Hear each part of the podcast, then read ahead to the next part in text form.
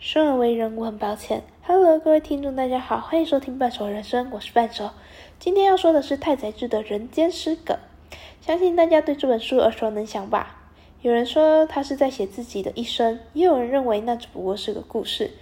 但太宰治确实在现实生活中和书里的男主角一样，都自杀了。这本书写的是我们的男主角小叶的成长过程。他从小就懂得看人眼色，戴着小丑面具下，逗得众人哈哈大笑，内心却是对世界感到疑惑、困顿，甚至是迷茫。他以为没有谁能够真正的理解自己的内心想法，直到他遇见了女人。他在女人的怀里取得慰藉，却又因为自己只靠女人而感到丢脸。他交到了酒肉朋友，从此烟酒不离身。他与家庭的关系决裂，如裂谷般深不见底。他爸爸从期待变成老死不相往来，直到过世。以及他每回想要自杀的心情，等，都可以在这本书里面看见。太宰治很厉害，他把文字里的，他用文字把小叶每回挣扎，每次堕落。逐渐被吞噬掉的希望，及把它吞噬掉的绝望，写得很完整。你可以，就是他把那个情，他把那个塑造的很好，氛围塑造的很好。那最让我感到印象深刻，应该其中一幕就是小叶看见他自己所爱的女人梁子被强奸时，他没有去制止，只是躲在一旁，然后默默的。就让一切都发生了。事后再装作若无其事的回去，但是他们两个早已就不是他们两个了。即便他责怪自己应该要出去为良子挺身而出，但是他却又一边为自己开脱。他内心甚至希望，如果良子他是自愿的，也会更好。对他而言会更好过一点。然后呢，他在一边自己又无法谅谅解良子，然后他们两个关系又产生了一些很微妙的变化。就是太宰治已经觉得他不再是他以前所认识的良子，而良子确实也不再是他以前认识的良子，因为他某个地方应该已经受伤了。毕竟是强奸嘛，那最后他们还是选择离婚。我觉得很会离婚的主要原因，其实很大的原因是因为太宰治他自己过不去，他自己耐过，他觉得梁子被玷污了，就他就觉得变了，然后内心就一直留着那疙瘩，所以最后就离婚了。然后他后面还说了一句：“他说我要去没有女人的地方。”随后，随后就又和药局的老板娘发生关系。那时候他已经被被不知道大麻还是毒品控制，反正他就上瘾一些不好东西。那啊，应该是吗啡啦，我记得。对啊，他就跟老板娘发生关系，要拿吗啡。然后呢，他一边鄙弃自己，然后一边靠与老板娘的关系取得吗啡。后面他就自己堕自发堕落，然后越来越堕落下去，最终留下一句生而为人，我很抱歉。然后跟另外一个女人一起自杀了。老实说，其实我国那时看完这本书，完全不懂他到底为什么，就是他的一切我都无法理解，甚至是哈。完整本就哈哈哈，满头都是问号。你知道看完那一本书，满头都是问号，就他到底想要讲什么？就是看完你，你你你真的不懂他到底想要讲什么。但是后来，后来，但后来我经历了一些事情啊，我经历一些事之后，某天就突然想要再去看这一本书。那个时候的我应该是还蛮，嗯，是低潮期。就是还蛮低潮的，心情不是很好，然后我就觉得，嗯，这本书好像可以去看看。那就是我第二次看。我印象很深，读到某些部分的时候啊，我的眼泪就跟着他一起掉下来了。那瞬间，突然理解了小叶的悲伤，他的绝望，他对人性的失望，以及他感到困惑，甚至迷茫，甚至觉得罪恶感的地方，你完全都能懂了。然后那个时候，突然知道自己懂了之后，第一个第一个反应是：哦耶！我终于懂了，我终于懂为什么。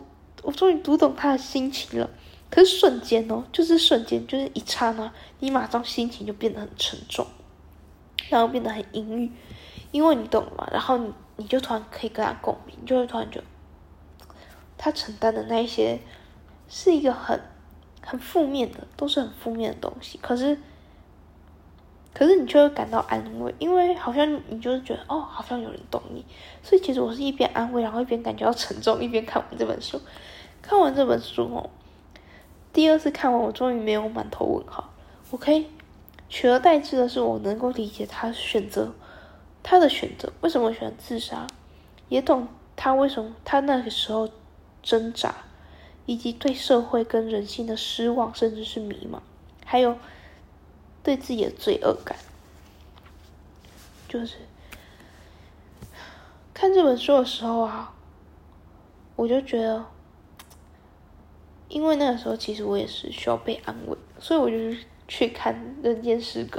说有没有被安慰？一定有，因为你突然发现你跟小月其实处在一个很相似的感觉上，你就会，你就会感觉到有一点被谅解，也是有一点被理解跟体谅。然后你还可以从中取得一点慰藉。这本书呢，很适合有经历过一些令人绝望的事的人，可以跟太宰治里面的，可以跟太宰治写的书中里面的小叶一样，感到悲伤跟失望。但是请不要跟他一样自杀。嗯嗯，我其实对于自杀，可是呢。你看完之后，你就能谅解为什么他要自杀了，就会你就突然发现，自杀这件事情好像真的也是逼不得已的选择。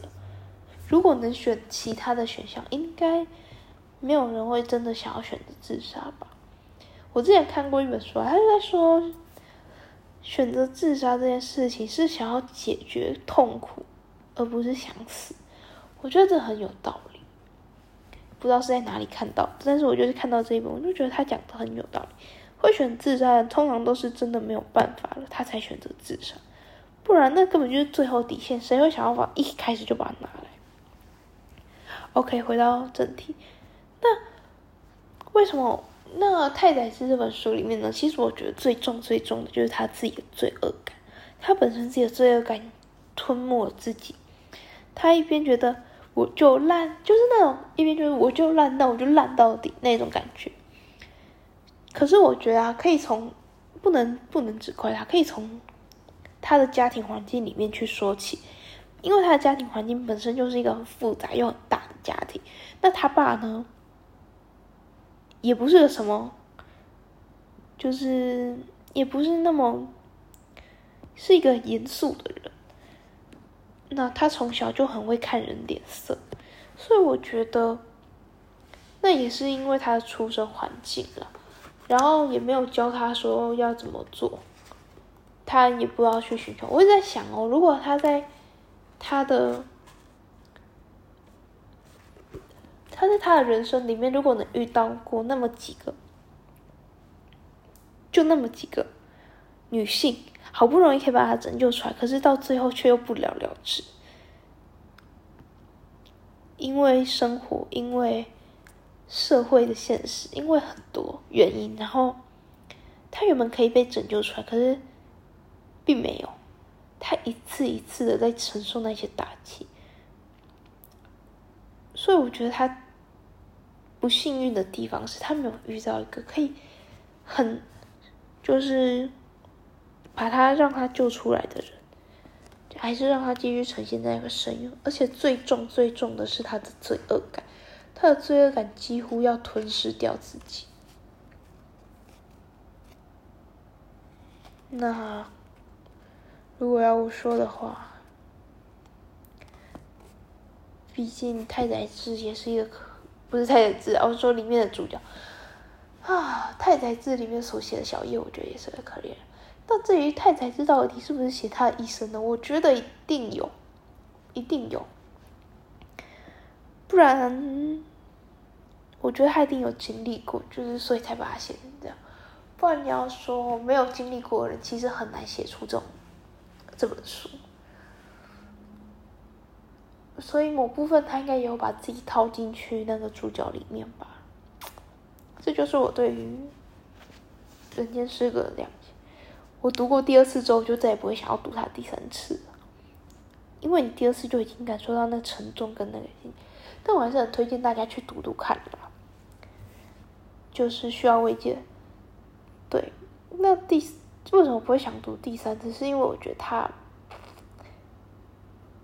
太过沉重了，反而以至于假设你真的不是，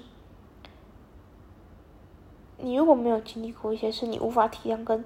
如果你经历了一些事情，然后你又还没有，你又可能更弱一点的话，不是更弱一点，就是你可能会更容易被影响的话，你去看他，你真的会觉得，哇，这世界好悲凄呀！所以我觉得这很，这本你只能把它当做会有一个人可以懂你的感受，但你不能想着他跟你就是一样，因为他毕竟现实来讲，他还是蛮悲惨。就是小叶其实也是一个很悲惨角色，但是我觉得，我觉得各位没看过应该要看一次。可是我觉得那要看应该是要等人生有历练之后再看会比较好，你才比较能分辨。嗯，对。那这本书对我来说啦，我是觉得他不会 就是这样吧，就是。伤心的时候看着他很好哭，可是当你真的拿开之后，你仔细诠释，你会发现那是一场悲剧。就是他的人生看起来像喜剧，但其实到最后还是一场悲剧。对，以上，这就是今天我对于今天的书本。生而为人，我很抱歉。太宰治的《人间失格》，就这样。如果。喜欢的话，请订阅我，或者是可以赞助我，让我能够做更好品质的内容。对，就这样，好，拜拜。